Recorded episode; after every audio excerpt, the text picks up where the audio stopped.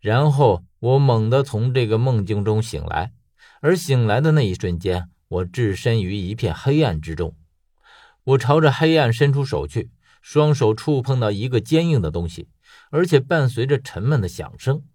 我感到这个东西被打开了一条缝，然后冷风便从缝隙里吹了进来，同时跃进来的还有光。我这时才注意到，我被困在了一口棺材里，而我推开的正是这口棺材的棺盖。我将棺盖彻底推开，走出来，立刻冷风夹杂着风雪就卷了我一身，让我情不自禁地打了一个哆嗦。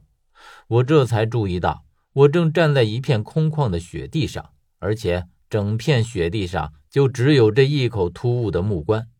我疑惑地看着周围。觉得这个场景很熟悉，似乎他和我刚进入雪山时看到那口木棺时的情景很相似，可是又不一样。我环顾着四周，试着弯下身子，用手扒开脚底下的积雪，却没有挖到其他的木棺。雪地下是坚硬的冰面，不像我记忆中有一层层的木棺。这里是什么地方？我问自己。可是我自己也是一头雾水。周围全部都是白雪皑皑的雪山，而且因为正下着雪的关系，周遭是白茫茫的一片，可见度不足十米。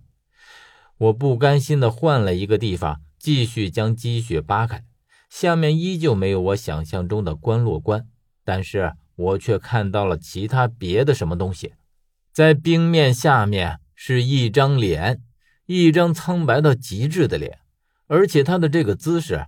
就像即将从冰面下面一破而出一样，甚至我觉得他的脸庞和冰面仅仅只有一线之隔。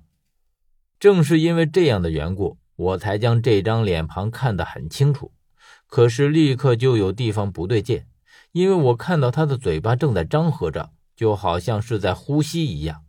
可是马上我就意识到不是，他这是在说话，而且从他的口型中，我可以判断出。他一直在重复着两个字：“何远。”也就是在我观察到这一点的时候，他的眼睛猛地睁开，就像一双死鱼眼一样，一直盯着我，让我浑身忍不住的打了一个冷战。不知道为什么，我想立刻逃离这里，逃得越远越好。甚至我都已经看到冰面下的脸庞咧开了嘴，在狂笑。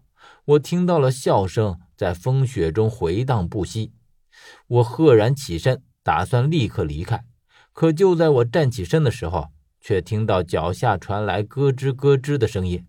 当我意识到发生了什么事儿，并且低头看去的时候，那张冰面下的脸庞已经来到了外面。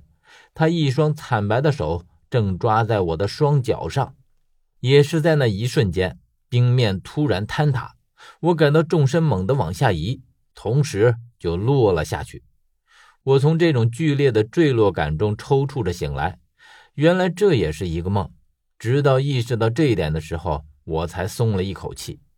然后昏迷之前的事儿尽数涌上脑海。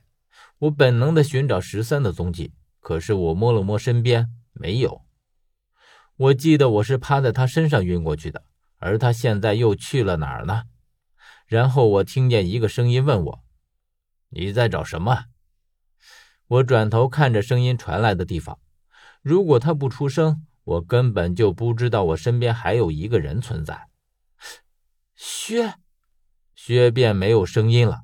我继续问：“十三呢？”薛依旧没有再出声。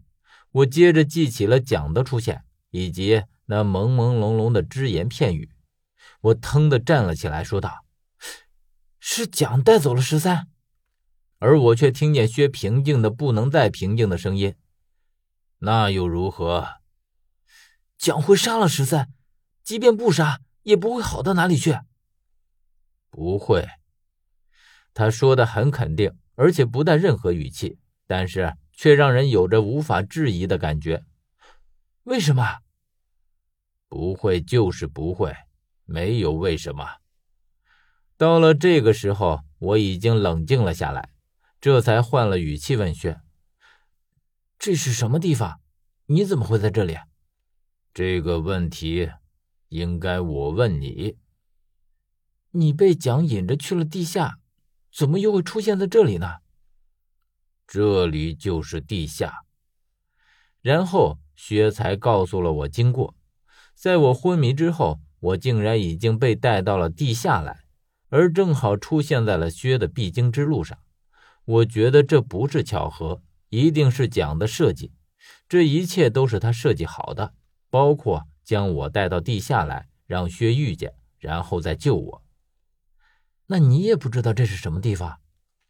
除了蒋之外，没人知道，因为这里是他的地盘，绝对的地盘。可是还不等我说话，他又说道：“同时，也是他的葬身之地。”